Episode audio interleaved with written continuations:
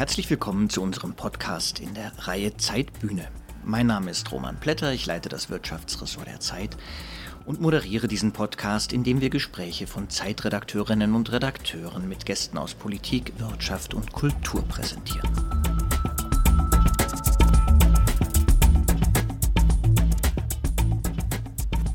Heute hören wir ein Gespräch meines Kollegen Volker Weidermann, der das Feuilleton der Zeit leitet, mit dem amerikanischen Schriftsteller T.C. Boyle. Stattgefunden hat das Gespräch am 19. Juni im Audimax der Universität Hamburg vor mehr als 1000 Zuschauern. Anlass ist eine Lesereise, die T.C. Boyle gerade durch Europa machte, mit Bezug auf seinen neuen Roman Blue Skies. In dem Roman geht es um eine Familiengeschichte, die zwischen Kalifornien und Florida spielt. Boyle beschreibt in dem Buch die katastrophalen Folgen der menschlichen Naturzerstörung, vom Klimawandel und den davon verursachten Dürren im Westen und Überschwemmungen im Südosten der USA bis hin zum Insektensterben.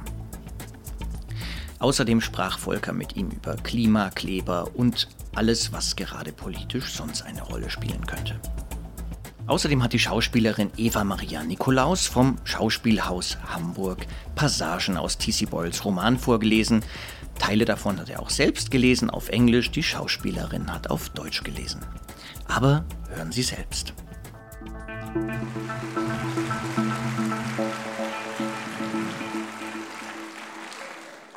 Schönen guten Abend. Mein Name ist Volker Weidermann. Ich begrüße Sie ganz herzlich im Namen des Hansa Verlages und der Zeit zu diesem Abend mit T.C. Boyle, den ich gleich auf die Bühne rufe. Vielleicht, wir wissen es nicht, war in den letzten Jahren doch etwas geschockt, als ihm von Tag zu Tag immer klarer wurde, dass ein Roman, den er vor 23 Jahren geschrieben hatte, mit jedem Tag, der verging, wirklicher wurde. Die Welt sich seiner Fiktion von einst langsam anpasste.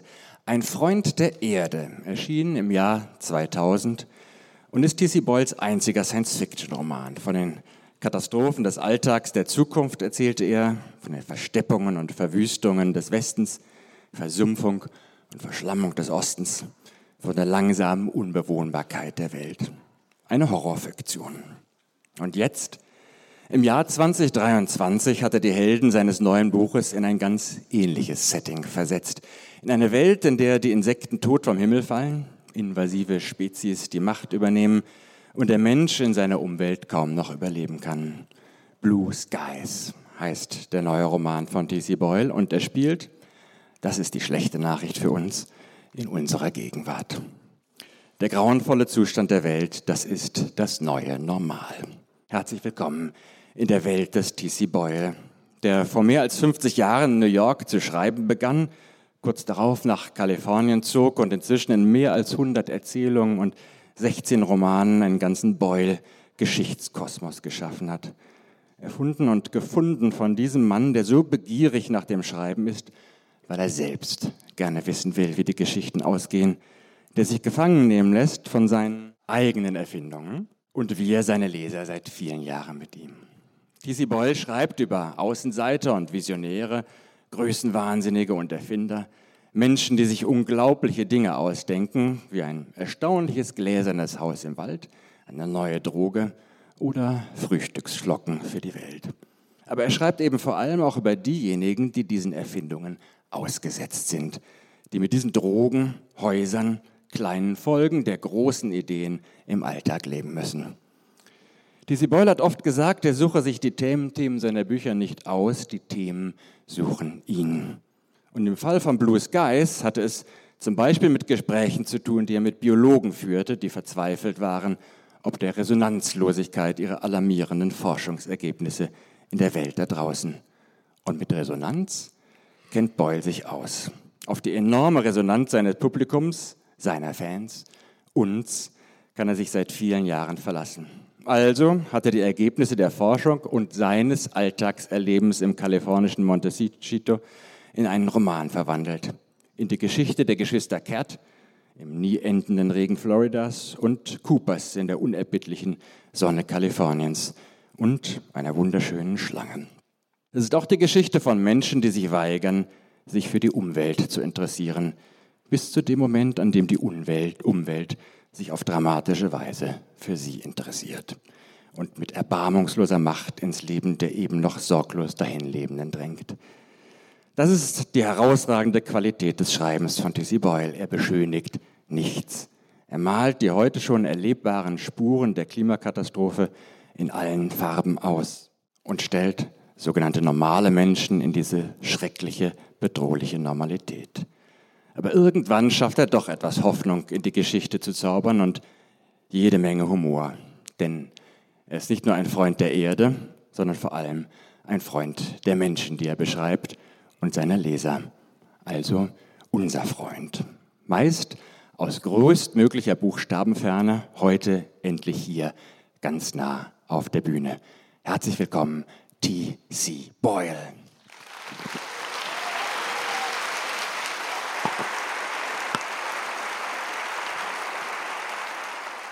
Guten Abend, meine Damen und Herren. Herzlich willkommen. So, this is a very special night for me, and I thank you for all the love you're already showing us. We're going to entertain you tonight. This is my final appearance on both the German and American tours, and after two weeks here, tomorrow I get to go home to Santa Barbara to see poor Frau Boyle, who's been home with no one to clean up after her for two whole weeks. So it's a little bit like Cinderella. You know, here I am being a literary star, but tomorrow I will be a scullery maid. So thanks for coming. We will give, we'll introduce Blue Skies to you tonight. Thank you.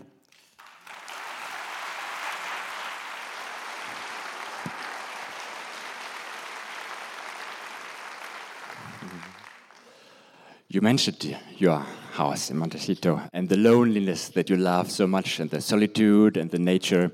So, how was the last two weeks with all of us? I tell you that uh, I'm a natural ham. I used to sing in a rock and roll band. I love to see all these enthusiastic readers. It revivifies me.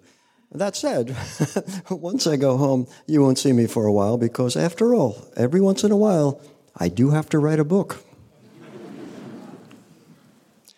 Have you been uh, on your tour through Germany sometimes being stopped by some young men or women who have been stuck on the road by uh, some glue? Oh, what a good question. People have asked me a lot about this. Of course, I am a green and I support all kind of uh, green efforts to save this planet for our species. It's going to last a long time without us, but for us, things are dire, which is why I have written books like Ein Freund der Erde and now its companion, Blue Skies. Actually, along the way, two or three people glued themselves to me. Uh, by protest or by uh, being a fan? By protest. I, no, I truly uh, I liken this to um, the monks in Vietnam who set themselves on fire.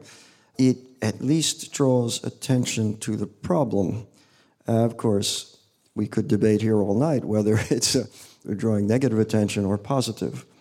How about the presence of uh, last generation in the States? The presence of um, activities of uh, people from the last generation gluing themselves on the, on the road in, in the US? Are there?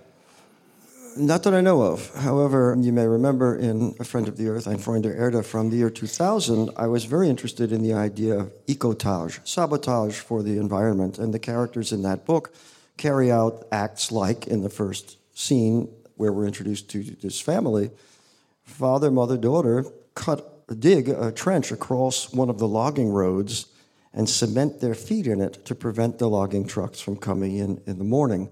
So this kind of tactic goes back a ways. And of course, my job is to fictionalize it. And through doing that, sort out for myself what it might mean. And I think the company that made you, or almost did stop you uh, during the trip in Germany, wasn't so much uh, the people from last generation, but the Deutsche Bahn. yes, I'm sorry. I've been complaining just a wee little bit. Uh, we were late getting here today. Think of all the five or six trips I've taken on this tour, three were late. So, what's happening is I think they're taking a note from the airlines. The airlines, okay, I'm not going to complain. I'll just say this to fly anywhere, anytime, for any reason is pure madness. They they have a monopoly. Thank you. They have a monopoly. You know, if you don't like it, well, walk to Paris. You know, it's horrible customer service. You're, you're caged, and but I don't want to. I don't want to get into that. Let's have fun. Let's talk about the Earth and saving the Earth.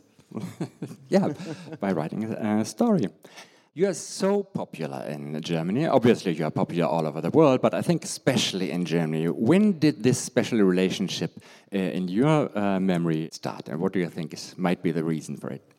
Well, the reason is obvious. Uh, Germans have superb taste in literature.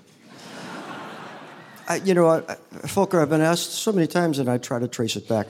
The one thing is that most Germans are conversant with English, so that we can do this in English, and I can perform in, in English. But also, I've been with the Hanser Verlag pretty much from the beginning.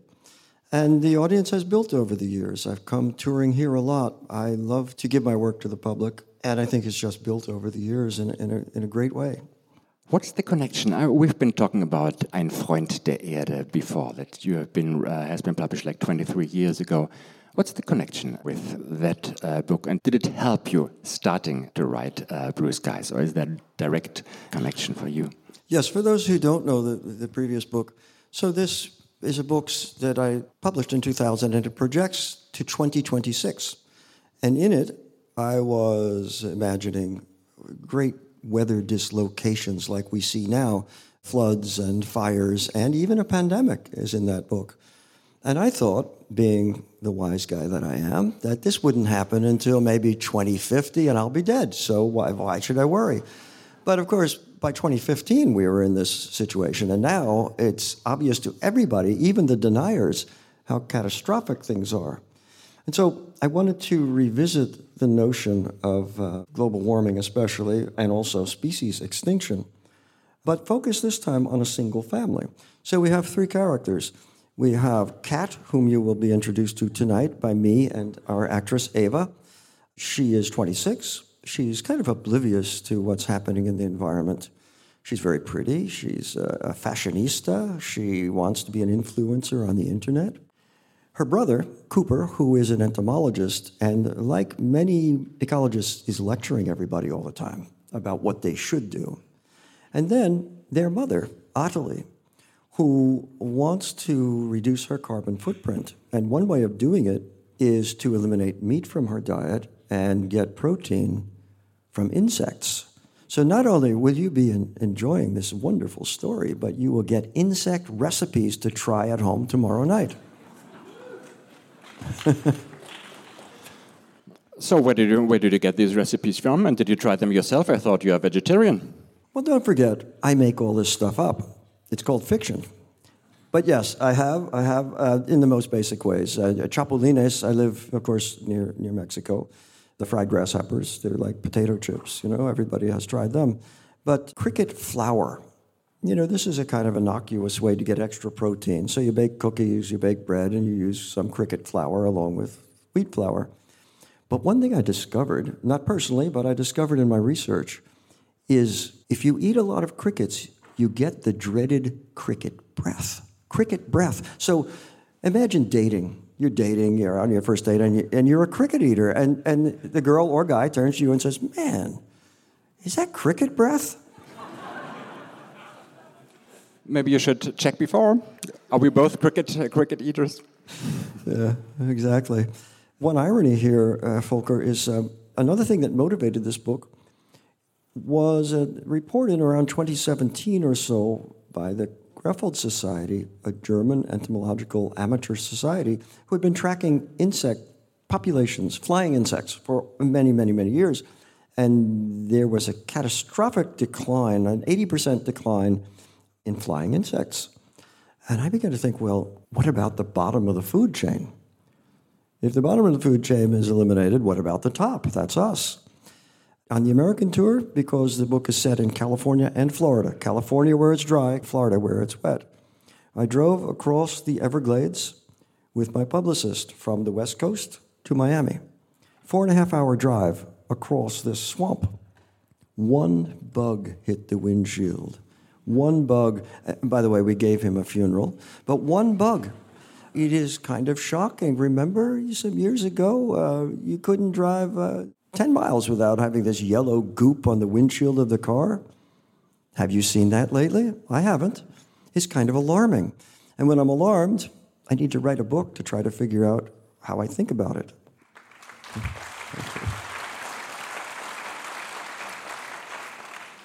And we have you here, Tom, and we have the book here, and we would be really glad, before we go on talking about the book, if you read first. Yes, okay, thank you. I will just read you just a few pages from the beginning. Most of the reading tonight will be from Eva in German, so you can get every detail. And one of my great pleasures in doing this is I get a free German lesson by following away in the English text. Okay. This is the very opening of the book, so we don't need any explanations. We'll just plunge right in. The first chapter is called They Were Like Jewelry. They were like jewelry, living jewelry. And she could see herself wearing one wrapped around her shoulders to Bobo's or the cornerstone, and sitting at a sidewalk table while people strolled by and pretended not to notice. It would make a statement, that was for sure. She'd put on a tube top so you could see the contrast it made with her bare skin. Black, definitely black. And she'd wear her black jeans, too, and maybe her fedora. And she'd just look down at her drink or up at Todd as if nothing were out of the ordinary. And he'd go along with it, too. She was sure he would. They were in that phase of their relationship where he'd given her a ring, and they'd moved in together. And she could have just about anything she wanted, except a baby. Are you joking or what? I'm in no way even close to being ready for that, and plus the expense. Jesus. He wouldn't let her have a dog either, or even a cat. He was allergic. Hair, dander, fleas. And did she have any idea of what his parents had to spend on inhalers and injections and the rest of it when he was a kid? She didn't. And at this point, she didn't really care. Talk about impulse buying. The minute she walked through the door and saw them glittering there in their plexiglass cases, she knew she had to have one. The shop was called Herps. And it was located on the fringe of the shopping district where the fast food places were, and the auto supply, and a couple hole in the wall Haitian and Cuban restaurants. She wouldn't even have noticed it, let alone pushed through the door, if she hadn't been so bored. Todd was having the car detailed, and he couldn't just leave it there and trust them to do the job. No, he had to look over their shoulders while they plied their rags and toothbrushes and sealants, making sure they were on top of it. That was just the way he was a perfectionist. And he liked to say that the two of them were a good match because she was an imperfectionist, which might have been passive aggressive, but really wasn't that far from the truth. So opposites attract. Wasn't that the way of biology? She'd been looking for a bar, thinking a mojito would brighten her afternoon, when she saw the snake there in the window, thick as a truck tire and stretched out on an artificial branch canted up off the floor at a 45 degree angle. It was chocolate colored, with gold lattice work that ran the length of it like a pattern in a catalog. Its eyes were hard, cold beads. Its tongue flicked in and out. Most of all, it was present in a way most things in this world definitely weren't. She stared at it for a long moment, falling into a kind of trance, till the reflection of a car wheeling by on the street behind her brought her out of it. Of course, she'd seen snakes before, at the zoo, in the nature films on TV, smeared across the blacktop on one country road or another. But she never really looked at one, not until now, when the abstraction and the actual fused into an idea, a want, a need, a sudden need so pressing it constricted her throat. She paused a moment to dig the Dasani bottle out of her purse and take a long, lukewarm swallow before she swung round and stepped inside. Und die deutsche Übersetzung äh, von Blue Skies, die Dirk van Gunsteren angefertigt hat, der Übersetzer, liest jetzt Eva Maria Nikolaus. Bitte ich jetzt herzlich auf die Bühne. Ein großer Applaus für Sie.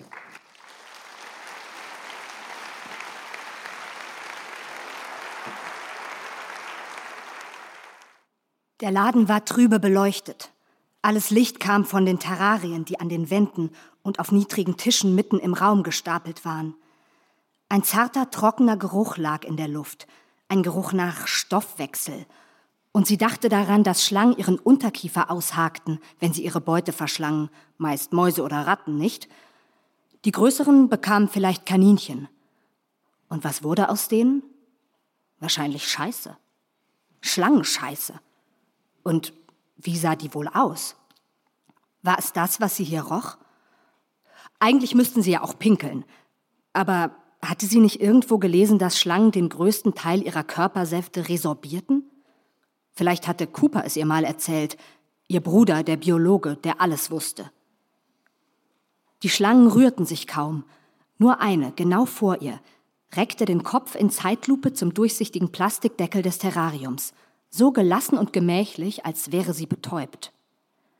Die Schlange direkt vor ihr war schön, sie waren allesamt schön, als hätte jemand den Pinsel in Acrylfarbe getaucht und Linien gezeichnet, die in den Winkeln des Mauls mit einem V begannen und sich auf dem Rücken und an den Seiten zu einem Netzmuster verflochten. Plötzlich tauchte aus einer Tür im hinteren Teil, die sie bis dahin gar nicht bemerkt hatte, ein Mann auf. Suchen Sie was Bestimmtes? Er lehnte sich lässig an einen hüfthohen Tisch mit ein paar Terrarien. Sein Gesicht wurde von unten beleuchtet und sah aus wie eine Halloween-Maske, das Licht schien in seine Nasenlöcher und ließ die Nase spitzer wirken. Er war etwa so alt wie sie selbst, vielleicht ein, zwei Jahre älter, und nicht stämmig oder dick, sondern bloß unförmig, wie so viele Männer seiner Generation, die jeden Tag zwanghaft und stundenlang Videospiele spielten und zu denen Todd, Gott sei Dank, nicht gehörte. Ich weiß nicht, sagte sie. Erzählen Sie mir was über Sie. Ich meine, Sie sind fantastisch. Und die Zahlen an der Seite sind die Preise? Ja, genau. Aber wenn Ihnen eine besonders gefällt, lässt sich über den Preis reden. Ich züchte sie, müssen Sie wissen, meine Leidenschaft. Die da zum Beispiel, sagte sie und beugte sich zu dem Terrarium vor ihr, in dem eine vollkommen reglose, ins Nichts starrende, milchig bleiche Schlange lag.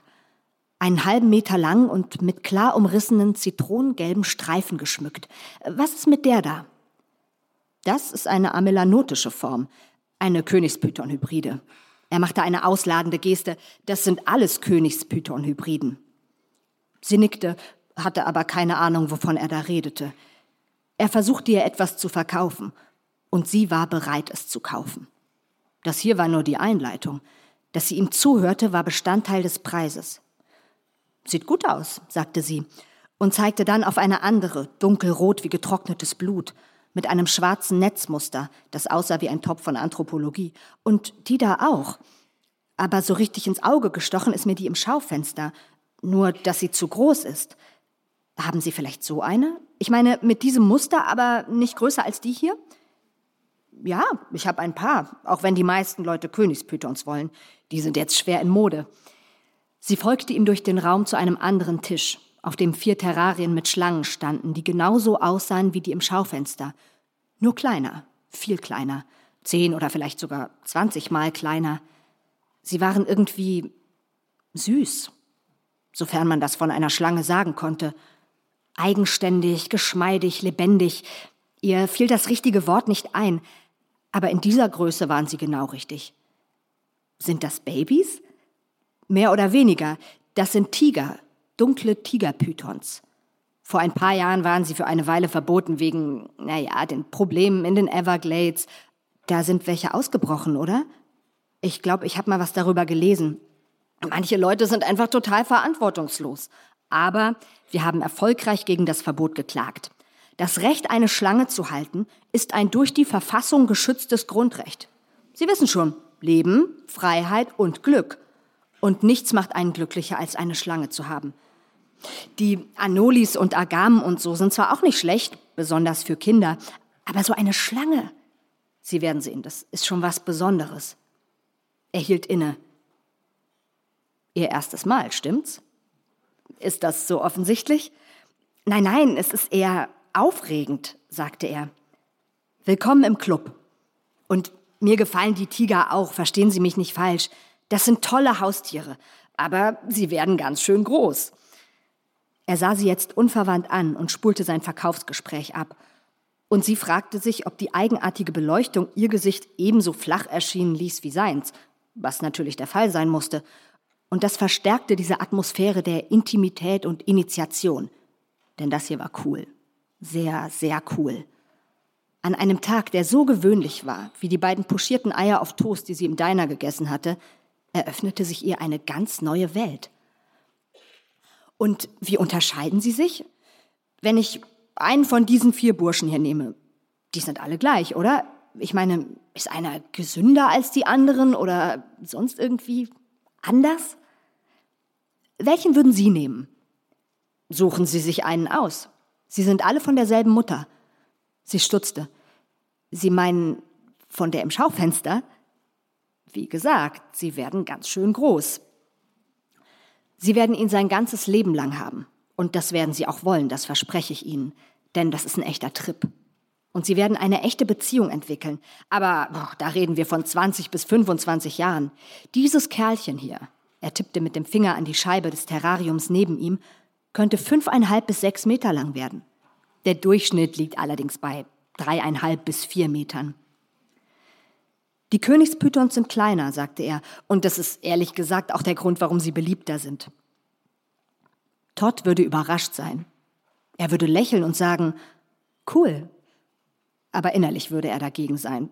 Oder vielleicht auch nicht, vielleicht, vielleicht würde er zusammen mit ihr darauf einsteigen. Und sie würde ihm ebenfalls eine kaufen, die er dann tragen könnte, wenn sie ausging, um ein bisschen anzugeben. Und warum auch nicht? Warum nicht mal anders sein? Zum Leben gehörte doch mehr als Arbeit und geliefertes Essen und Netflix und auf der Veranda sitzen und zusehen, wie die Flut den Strand abtrug, als wäre man schon jetzt 100 Jahre alt. Aber sie griff zu weit vor. Und eigentlich brauchte Todd keine Aufmerksamkeit. Die bekam er ja schon in seinem Job. Sie zeigte auf das Terrarium vor ihr. Und die Zahl auf der Scheibe ist der Preis? 350?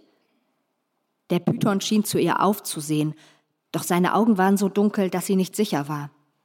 Ja, und die hier sind ein Schnäppchen im Vergleich zu den Königspythons. Und würden Sie noch ein bisschen runtergehen? Sagen wir 300.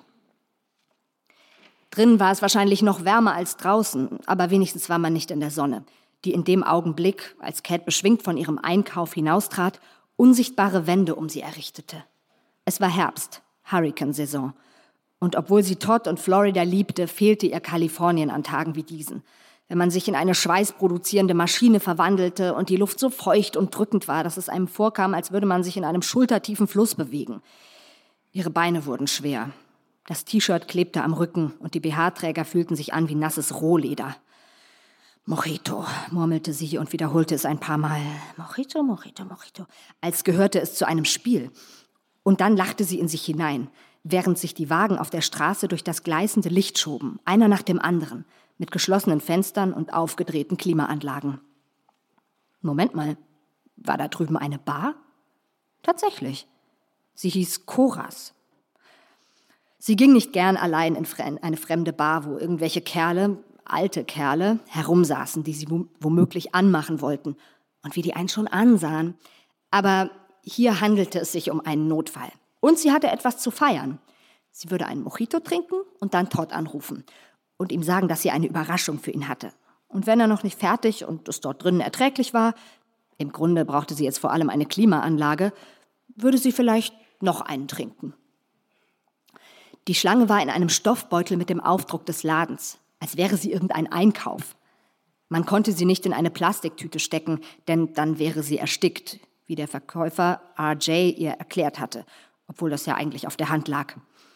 Er hatte ihr auch ein Terrarium verkauft, 400 Liter, was ihr viel vorkam, bis sie an die Mutter im Schaufenster dachte. Und außerdem hatte sie drei Säcke Streu aus Espenrinde und Kokosnussschalen und ein Dutzend tiefgefrorene Mäuse gekauft. Flauschis. Im Gegensatz zu Pinkies, wie die Neugeborenen ohne Fell hießen. Auch etwas, das sie heute gelernt hatte. Und das alles würden Todd und sie auf dem Heimweg abholen. Das war also geregelt. Und sie dachte schon darüber nach, wo sie das Terrarium aufstellen würde. Im Wohnzimmer.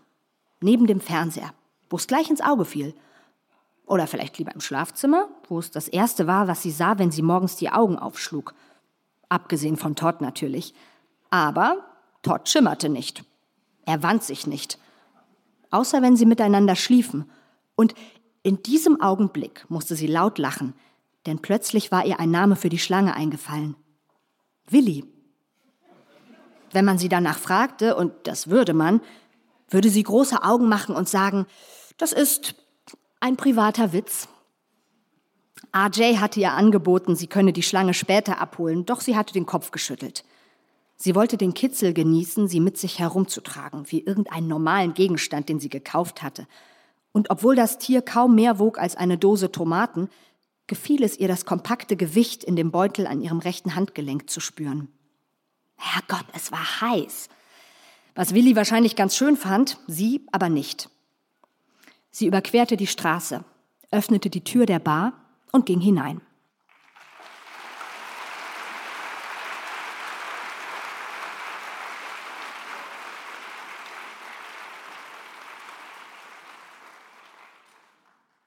So, how was your German lesson this time? Do you have some uh, favorite word or favorite sentence? Like flauschies? What's the English word for flauschies, by the way? Yeah, the flauschies. So in English, we call them fuzzies. In case you're thinking of buying snakes tonight, get your fuzzies. We, have got them on sale in, in the back of the room.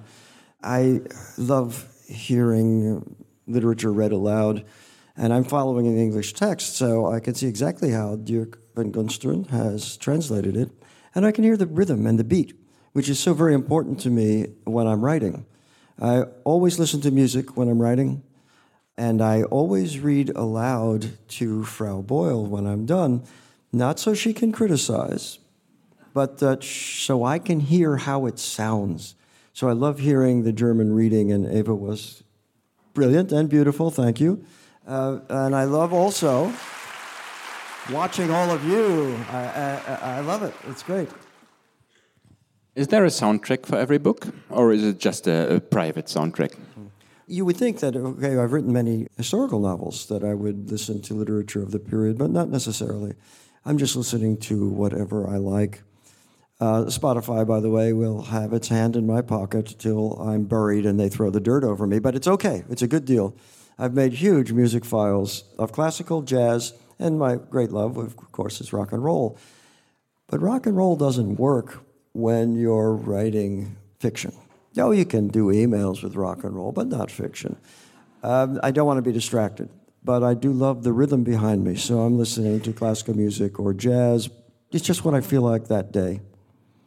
How about your own musical talents? Um, you have been member of a of a group. Have you ever been on stage as a singer? Now, otherwise, would be a chance. no, no, I'm not. No, my, I'm retired from singing because I'm way too crazy to do two things at once. Very briefly, we had a band called the Ventilators in LA, and I was the singer, and it was fun. But it was only for fun because I was already deeply involved in what I'm doing now. This is my life. I couldn't imagine doing two things and doing them well. Which is not to say that I don't still howl along with songs, especially after a glass of two or wine. The way our house is configured is there is a, a large atrium room, which is, is the living room. That's where the big speakers are. Frau B likes to go to bed earlier than I do, and the acoustic setup of the house allows the noise from the living room to go right down the hallway and into the bedroom. I'll leave it at that. You're obviously very, very famous for your uh, books, but you're almost as famous for the place where you stay. I think almost all of us do know your famous uh, house. Can you tell us a bit, maybe? We all, it looks like paradise from outside, obviously, from Frank Lloyd Wright. Can you tell us about some disadvantages about living in this house, maybe? Uh, there aren't many disadvantages. There is one great fright this is his first California house, the only prairie style house west of the Rockies. It's made entirely of redwood, and it is standing in a native woods, so it's very vulnerable to fire. It's uh, just a couple of blocks from the ocean, which is good, but still, we're only a mile from the mountains and the Chaparral, so at any time it could burn, and it's terrifying. On the other hand, we have now been there for 30 years, and it's a great joy. My wife, of course, I like to have a little fun with her in a situation like this. Comedians' wives and mothers in law always kind of take it heavy. But she is the genius who gave me everything I have. She's the one who furnished this house, she's the one who found it. We were just looking for an old house to love, and this one came to us miraculously.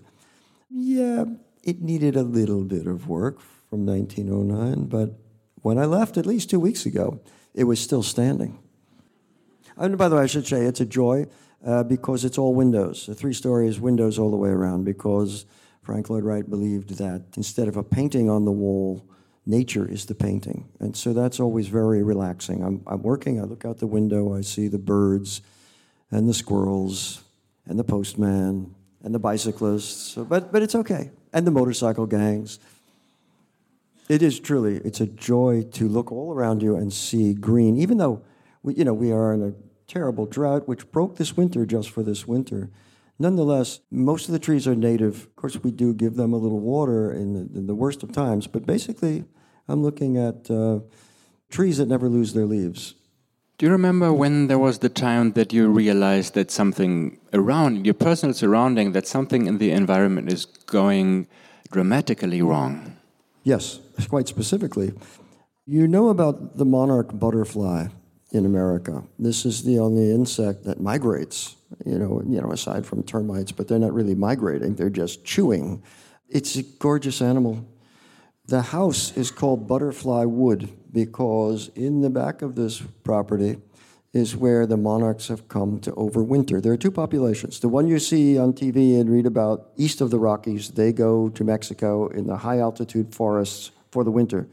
But the ones on the west coast since we don't have the kind of severe winter they have in the east, they migrate down the coast to Southern California. And for eons, they have been coming to this place. When I first moved in 30 years ago, there were thousands of them. They were like confetti. Then the population was vastly reduced until there are only a few. What I've tried to do and tried to uh, ask people to do is to give them more habitat. They need one particular weed, milkweed, for their larvae to pupate and turn into butterflies. So we've planted a lot of it, and it's amazing. You plant it, they will come. We see typically three or four generations growing up per year, and that feels really good. So I should say that Blue Skies, you know, is going to make you laugh and maybe depress you just a little bit, but the very end will return to the butterflies, and you won't be disappointed. How do you keep your good mood, especially by writing this book? At the end, there's a tiny little hope without spoiling. There's a tiny little hope, but uh, before this, it's really depressing because the situation of the world is so depressing. How do you keep your, yeah, your good mood while writing? Well, you see me here. I love you all. I'm having fun. I'm a funny guy. I, I love the world. I love dogs. I love people, everything. But inside, I'm as black as coal and depressed all the time and miserable. And, and my main life is not being here entertaining you wonderful, charming people, but being dressed in rags in a freezing cold house, typing to try to figure out what the world is all about.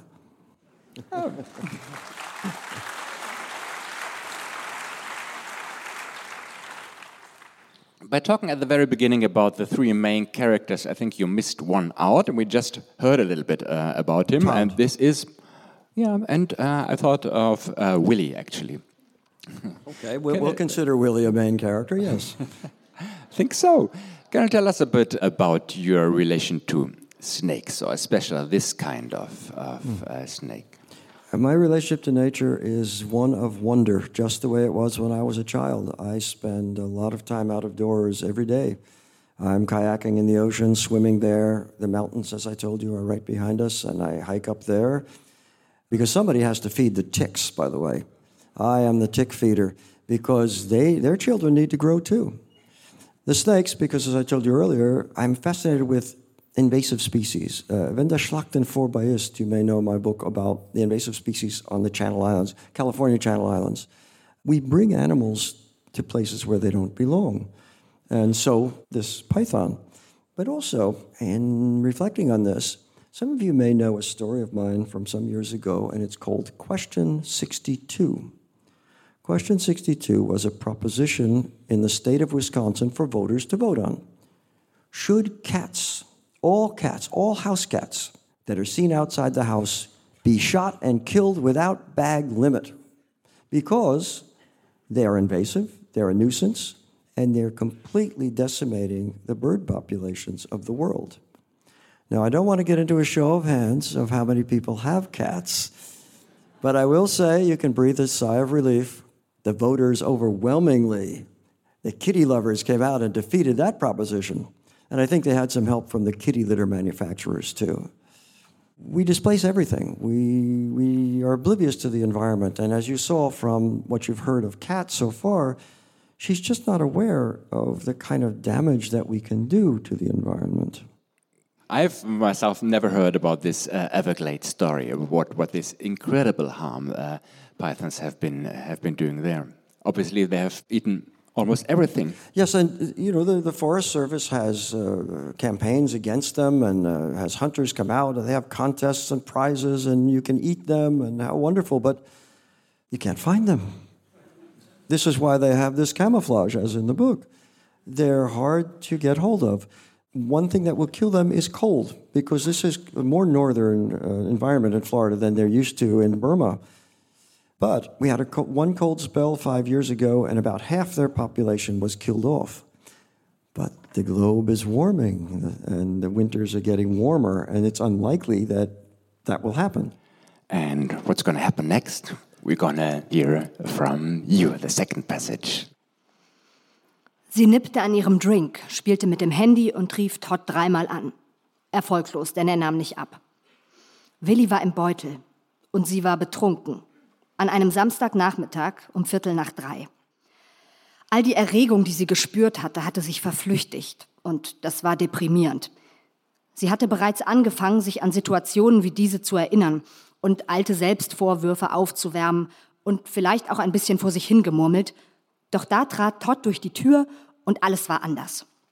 Sie hatte eine Überraschung für ihn und in nicht mal einer Stunde würden sie zu Hause sein und das Terrarium aufbauen, das, wie ihr jetzt einfiel, perfekt zu dem Paul Klee-Druck passen würde. Oder vielmehr, Willi würde perfekt dazu passen. Er war wie das Negativ von Klees Bild. Und auch die Farbtöne waren genau richtig. Nur, dass das Bild statisch war und Willi nicht. Plastische Kunst. Und was könnte plastischer sein als das hier? Sie beobachtete Todd. Er war gleich hinter der Tür stehen geblieben und versuchte sich zu orientieren. Sie winkte nicht, obwohl sie nicht sauer war, jetzt nicht, nicht mehr. Er nahm die Sonnenbrille ab und seine Miene veränderte sich von milder Verärgerung, bin ich hier richtig? Sie hat doch was von Koras gesagt, oder? Hin zu Erleichterung und Erkennen. Da war sie, vor einer Wand aus funkelnden Flaschen. Samstagnachmittag. Die Party kommt in Schwung. Liebe mit allem drum und dran, wie im Film. Er winkte ihr zu, kam durch den Raum zu ihr und gab ihr einen knappen, öffentlichkeitstauglichen Begrüßungskuss. Tut mir leid, Cat, aber die haben es einfach nicht so gemacht, wie ich es gemacht haben wollte. Und ich musste. Er hielt inne. Ist es dein zweiter? Ja, sagte sie, was der Wahrheit entsprach, wenn man mit dem Zählen bei zwei anfing. Boah, dann habe ich ja einiges aufzuholen, sagte er und winkte Cora. Das ist Todd Rivers, mein Verlobter, sagte Cat, als Cora kam, um die Bestellung aufzunehmen und hob unwillkürlich die linke Hand mit dem Ring und dem in Platin gefassten zweikarätigen Brillanten mit Idealschliff, der Todds Mutter gehört hatte. Die vor drei Monaten gestorben war, was auch der Grund war, warum sie in Florida in einem Strandhaus wohnten, das sie sich aus eigener Kraft niemals hätten leisten können. Was machte es schon, dass der Strand immer schmaler wurde? Was hattest du? Todd nahm ihr leeres Glas und schnupperte daran. Bitte sag nicht, es war wieder dieser Flor de Caña. Wie oft muss ich dir noch erklären? Hier sah er Cora an und schüttelte den Kopf. Für mich gibt es nur einen Ron. Bacardi, den Carta Reserva. Haben Sie den da hinten irgendwo? Obwohl er nicht mehr als zehn spanische Sätze konnte, rollte er das R, dass es eine Pracht war. Sie nahm es ihm nicht übel. Immerhin war er ja Bacardi-Botschafter. Davon lebten sie. Bevor sie herausging, würde er von seinem Botschafterkonto eine Runde für alle ausgeben und Cora seine Visitenkarte überreichen. Wie ein Vertreter. Dabei war er kein Vertreter, sondern stand eine Stufe höher und verdiente gutes Geld, was das Leben noch angenehmer machte, wenn man mietfrei im eigenen Haus wohnte und nur Grundsteuer und laufende Kosten bezahlen musste. Als Cora sich entfernte, um ihre Drinks zu machen, ja, sie nahm noch einen, legte sie die Hand auf Todds Arm beugte sich zu ihm, drückte die Stirn an seine Schulter und stieß dann zweimal damit zu, als wäre ihr Kopf eine Axt und sein Körper ein Baum. Ich mag eben Flor de Cagna, sagte sie, ich kann nichts dafür. Sein Gesicht verdüsterte sich. Du weißt, dass es ein Geschäftsding ist, oder? Jedenfalls in der Öffentlichkeit. In Wirklichkeit, aber Dieses Geheimnis hätte sie nicht mal unter der Folter preisgegeben, hatte Todd für Rum gar nichts übrig. Willst du nicht sehen, was ich gekauft habe? Er versuchte die Beunruhigung oder den Ärger oder was immer es war zu verbergen. Er war ein guter Schauspieler und ein guter Typ.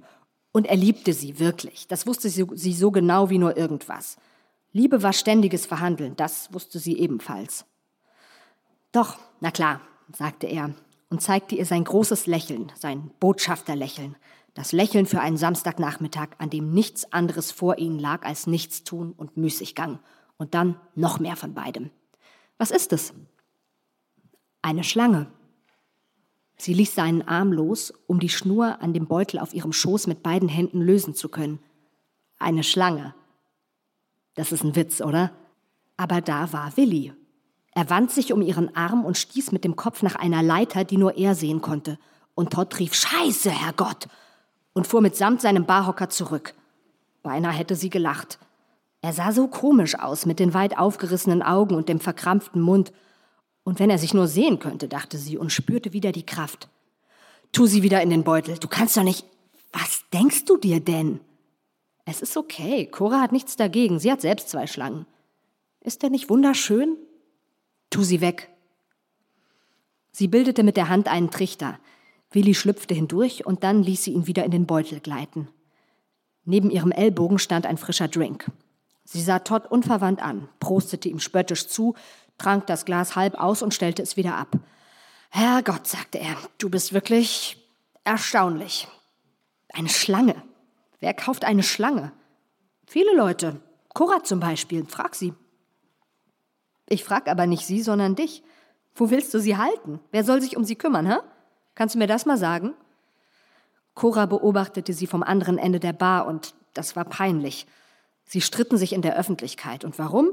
Sie hatte ihn überraschen wollen und er machte alles kaputt. Ich dachte, neben dem Fernseher, dann könnten wir ihm in den Werbepausen zusehen. Oder wenn der Film langweilig ist, wie neulich der auf HBO, also weißt du, der mit dem Rennfahrer, den du unbedingt sehen wolltest. Also wirklich. Und außerdem habe ich Streu und Flauschis und den ganzen anderen Kram gekauft. Und ein Buch über Schlangen. Und keine Sorge, ich werde mich um ihn kümmern. Hundertprozentig. Ich dachte, du würdest dich freuen. Ich dachte, er wäre für uns beide. Flauschis, sagte er. Was zum Teufel sind Flauschis? Auf dem Heimweg sandten die Wolken ihr verschiedene Botschaften. Die meisten positiv. Sie fühlte sich jetzt besser, viel besser. Das Zeug lag im Kofferraum und die durch die offenen Fenster strömende Luft ließ den Wagen förmlich singen. Alle Menschen stritten manchmal.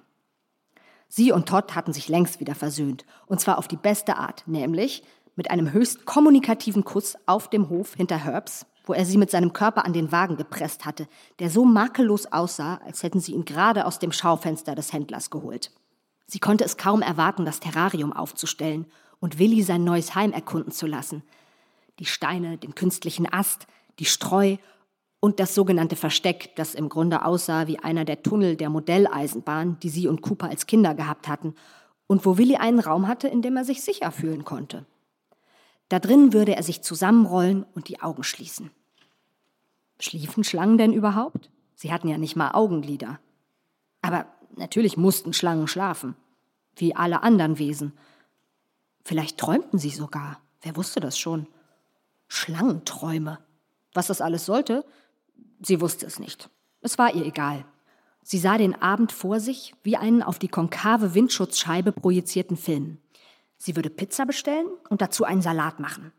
Sie würde ein Glas Wein trinken und einfach nur zusehen, wie Willi sich zusammenkringelte und wieder streckte, wie ein Band in einer Brise. Und das Licht über der Bucht würde sanfter werden und vergehen. Und sie würde die Beleuchtung des Terrariums einschalten und ihm weiter zusehen. Todd war vielleicht nicht ganz so begeistert wie sie, doch er gab sich Mühe. Er hatte über die Kosten gemeckert. 300 Dollar für eine Schlange? Aber dann hatte er gemerkt, wie viel es ihr bedeutete. Und so hatte er schließlich damit aufgehört. Zu Hause holte er das Terrarium und sie trug den ganzen Rest, darunter auch den Star der Show, Willi, und die Flauschis, die tiefgekühlt bleiben und für seine wöchentliche Mahlzeit einzeln aufgetaut werden mussten. Einen Flauschi dürfen Sie niemals in der Mikrowelle auftauen, hatte RJ ihr eingeschärft. Er könnte innerlich noch gefroren sein und das würde die Schlange umbringen. Denn vergessen Sie nicht, sie sind Kaltblüter und können nichts ausscheiden, was nicht verdaut ist. Es besteht die Gefahr, dass ihre Körpertemperatur so weit absinkt, dass sie sterben. Das Beste ist, etwas Wasser oder besser noch Hühnerbrühe für den Geschmack warm zu machen und über den Flauschi zu gießen, damit er nach und nach auftaut. So würde ich es jedenfalls machen. Todd kam aus der Küche und reichte ihr das Glas mit dem Paso Robles Sinfandel, den er kartonweise bekam, und sie trank einen Schluck, stellte das Glas auf den Boden und stand auf. Willi war eine S-förmige Falte in dem Beutel, so brav, wie man es sich nur wünschen konnte, und lag reglos auf dem Couchtisch, wo sie ihn abgelegt hatte. Sie schob den mit Maschendraht bespannten Deckel des Terrariums ein Stück beiseite, öffnete den Beutel ein letztes Mal und legte ihn auf die Streu, damit Willi selbst bestimmen konnte, wann er hervorkommen wollte. Er glitt heraus wie aus einem Spritzbeutel gedrückt und begann seine Umgebung zu erkunden. Bestimmt war er froh, nicht mehr eingesperrt zu sein, erst recht nicht in dem engen Plexiglasbehälter, in dem RJ ihn gehalten hatte. Das war sicher nicht sehr bequem gewesen und so künstlich. Tada, rief sie und wandte sich zu Todd, drückte seinen Arm, zog ihn an sich und gab ihm einen Kuss. Einen tiefen, seelenvollen Kuss. Und im nächsten Augenblick fielen sie übereinander her. Sie wusste nicht, wie sie wohl riechen mochte nach diesem langen, verschwitzten Tag, doch dies war der Augenblick. Und sie war ganz im Jetzt und zog sich das T-Shirt über den Kopf und er half ihr mit dem BH. Und dann trieben sie es auf dem Teppich. Und natürlich läutete der Pizzabote und Todd musste rausziehen und in seine Shorts steigen und an die Tür gehen. Aber sie rührte sich nicht. Und er kam sofort zurück. Und durch die Unterbrechung war es, auch wenn das irgendwie widersinnig war, nur noch besser. Und dann aßen sie die Pizza und tranken mehr Wein. Und sie waren beide so scharf, dass sie es gleich nochmal machten. Direkt vor dem Terrarium.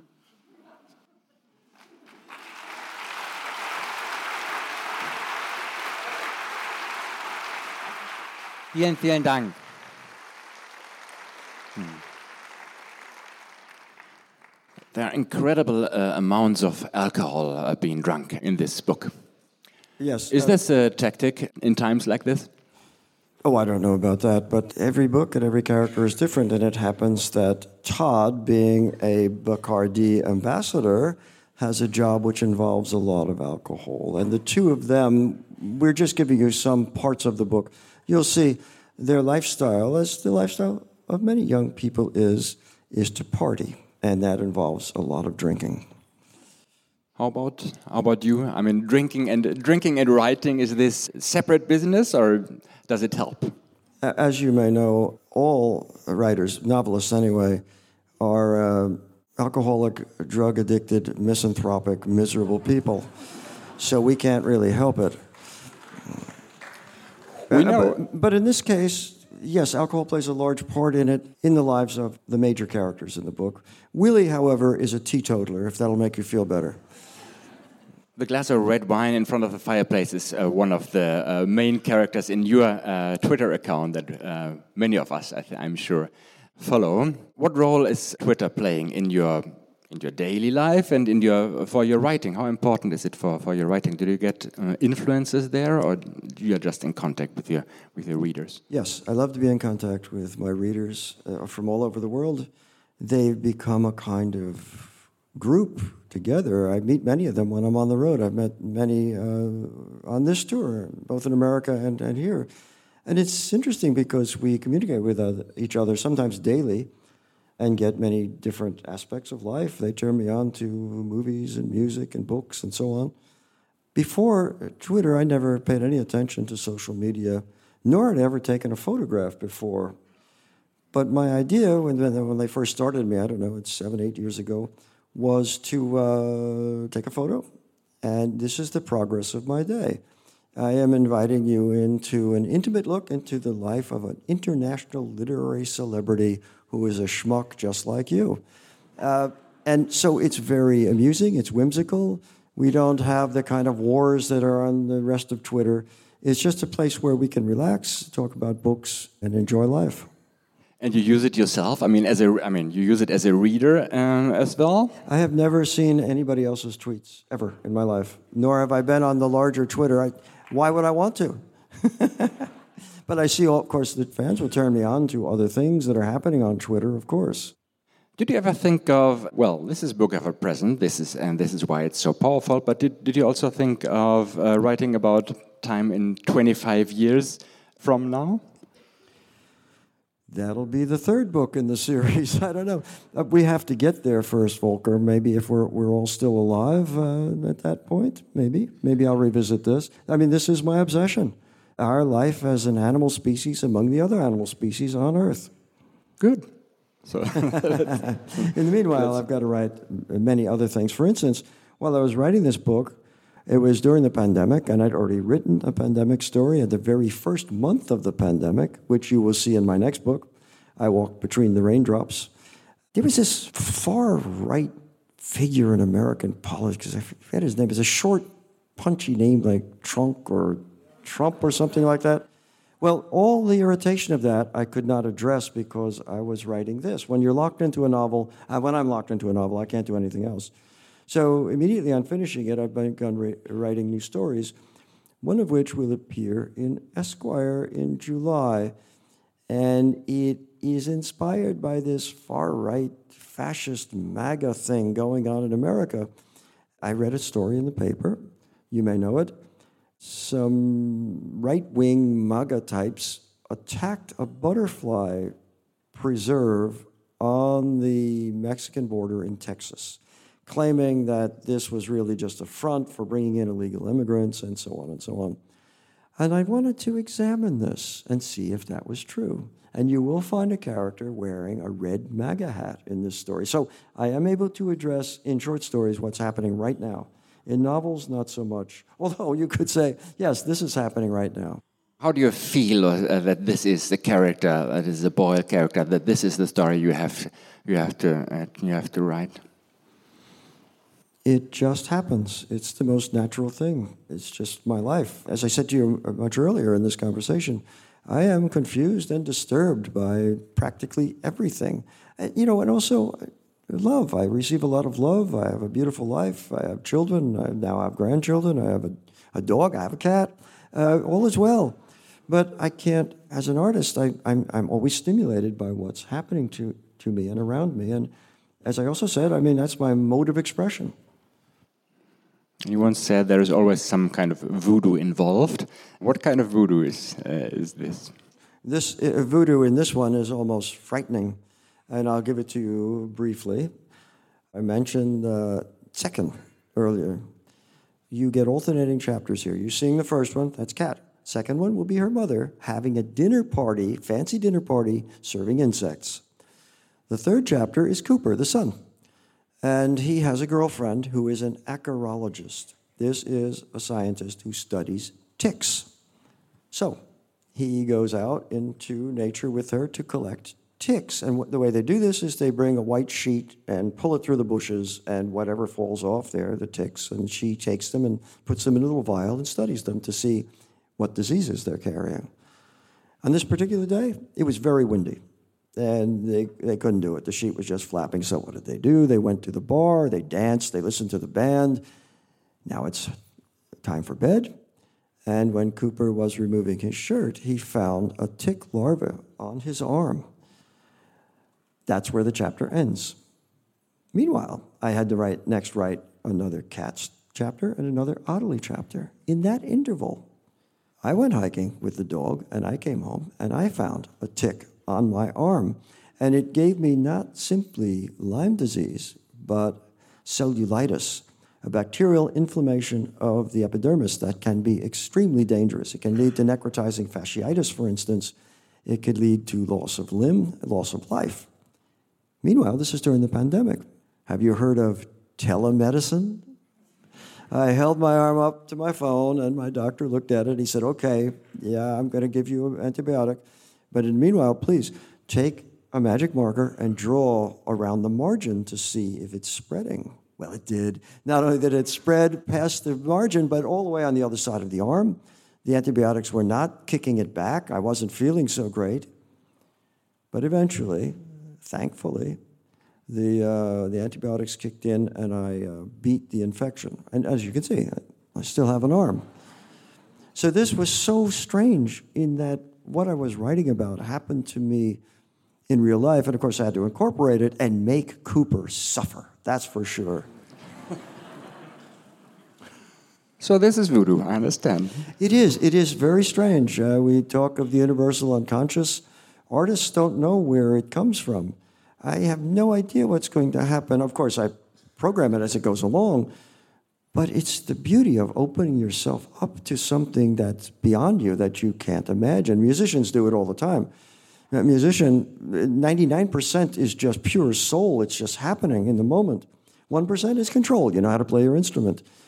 With me, maybe there's more like 10% is control, but 90% still is coming from some place we can't fathom. And that's the same place you go when you're reading the book. You know how you pick up a book and uh, you're distracted and you read a paragraph and you, you can't get into it and you put it down. Then maybe a week later, you pick it up and you're in another world altogether. That's the world that I am trying to get into every day. And it's great, it's rewarding, it's different from you know, mowing the lawn and going to Kmart and paying the bills, you know, and cleaning up after Frau B. It's different, and it's beautiful. So, and it's, it's beautiful for us to read it. I've been here on stage uh, in Hamburg some months ago with your colleague Don Winslow, who told us here that uh, we will stop uh, writing fiction because times are so bad and so hard that he uh, wants to turn just into politics. Did you ever think of this doing yourself? I had it easier early in my career because the world was still in one piece. The news events are so horrific and sometimes so ridiculous. They really, they really seem like fiction. But if you're an artist, you make art. That's your life. That's what you do, whether people want it or not. How the world changes, I, this is my life. Just as my musical hero, John Coltrane, the first time I ever understood that there was art, I was maybe 14 or 15 trying to play my saxophone, and I realized this is art. There's no way you can stop. And the hometown where your, where your German publisher is based on, Hanser Verlag, more than 100 years ago, there has been uh, some strange government, German government, out of authors and writers who did, well, took over power for some for some months. So obviously this wouldn't be uh, a job for you, but you, but you sometimes think about what kind of ministry would be suitable for you. Uh, the Sandinistas tried it, and we all applauded them at the time, but that didn't work out very well, did it? Uh, I don't know. Uh, I treasure our democracies, and uh, I am fighting to keep our democracy solid. We damn near lost it.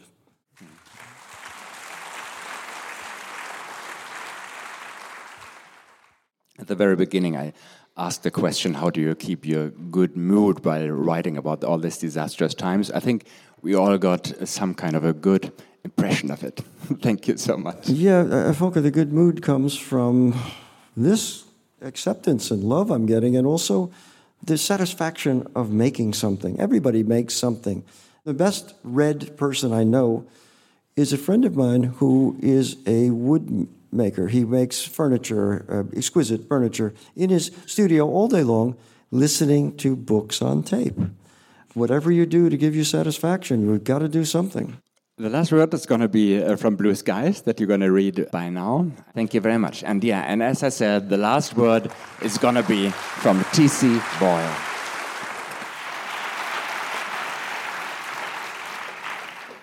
So, again, thank you so much for such a generous response. I love it. I'm just going to read you the last few pages of the chapter that you have already heard from Ava. First thing in the morning, even before putting the coffee on, she went in to check on Willie. She was feeling fine considering how much she'd had to drink the day before, though she had the beginnings of a headache and there was a faint acidic gnawing down there deep in the diamond mines of her stomach that the coffee was only going to make worse. Normally, she'd fix herself eggs and a medley of fresh fruit papaya, kiwi, honeydew, blueberries, or raspberries, or whatever looked good in the market that week.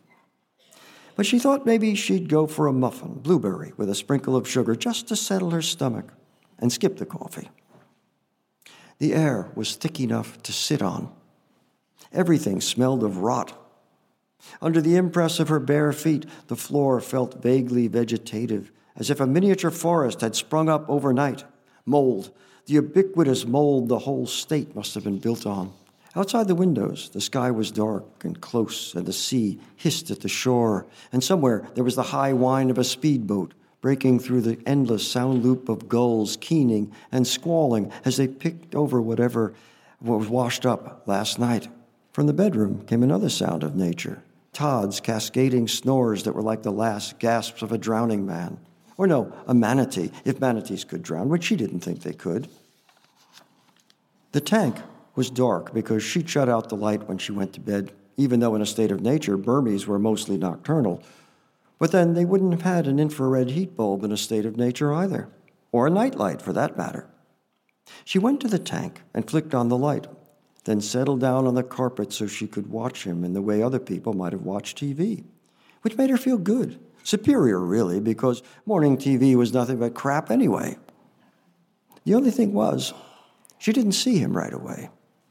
She shifted closer till she was inches from the tank, studying every angle of it. And of course, snakes could hide in plain sight, which was what their ravishing patterns were all about camouflage. But still, she didn't see him. She tapped on the glass, thinking he must be in the hide, but nothing happened. Finally, and she didn't really want to disturb him, but just couldn't help herself, she rose to her feet and unlatched the mesh top, not even noticing that the fastener in the far corner had worked loose because she was new to all this and wouldn't have caught such a minor detail anyway, especially on a morning when she hadn't had her coffee yet and probably wouldn't have any at all for the sake of her stomach. In the next moment, she reached down for the hide and lifted it out of position, expecting to see Willie coiled up there in the vacant space beneath it, sleeping late. Lazy snake. Lazy, lazy, lazy. But he wasn't there.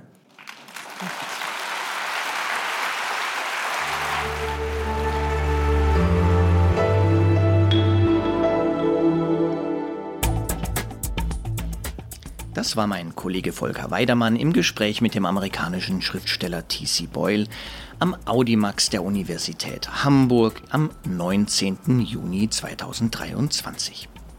Weitere Gespräche wie die meiner Kollegin Mariam Lau und mir mit Politikern in der Reihe Eine Stunde Zeit mit und andere Gespräche finden Sie unter www.zeit.de/slash Zeitbühne. Mein Name ist Roman Blätter, ich leite das Wirtschaftsressort der Zeit und freue mich auf das nächste Mal mit Ihnen und Zeitbühne. Danke fürs Zuhören und bleiben Sie uns gewogen.